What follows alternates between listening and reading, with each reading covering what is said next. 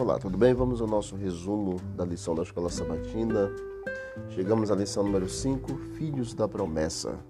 O verso para memorizar, Mateus capítulo 28, verso 20.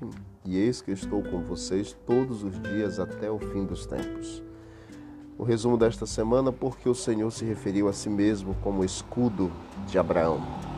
Como todas as famílias da terra seriam abençoadas por meio de Abraão, e qual é a maior de todas as promessas da aliança. Gênesis 15, verso 1: Eu sou o seu escudo, disse Deus para Abraão. Deus ele queria encorajar Abraão e assegurar que ele teria realmente a sua descendência.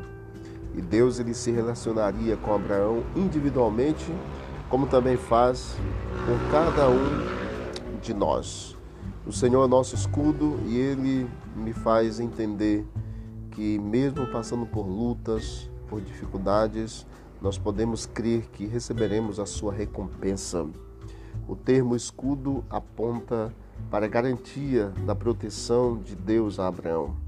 Apesar de imaginar que Eliezer se tornaria o filho de sua herança, um filho especial nasceria do ventre de Sarai, a sua esposa, e produziria uma linhagem abraâmica que seria incontável como as estrelas dos céus. Eu sou o seu escudo.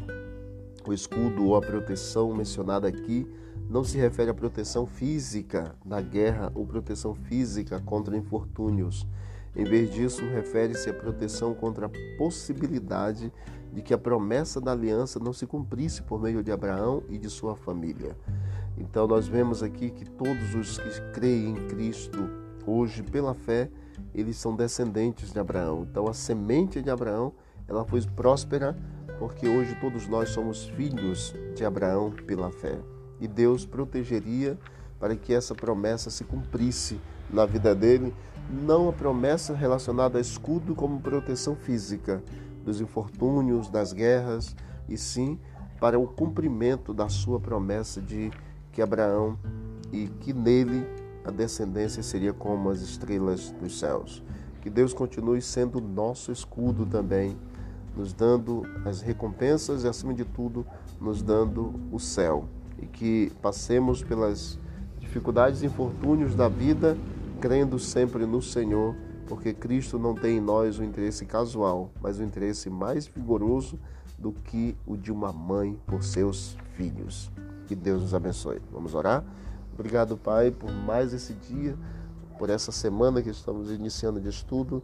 Nos ajude a cada dia a compreendermos a Tua palavra, a entendermos e a colocarmos em prática. Continue sendo nosso escudo, em nome de Jesus. Amém.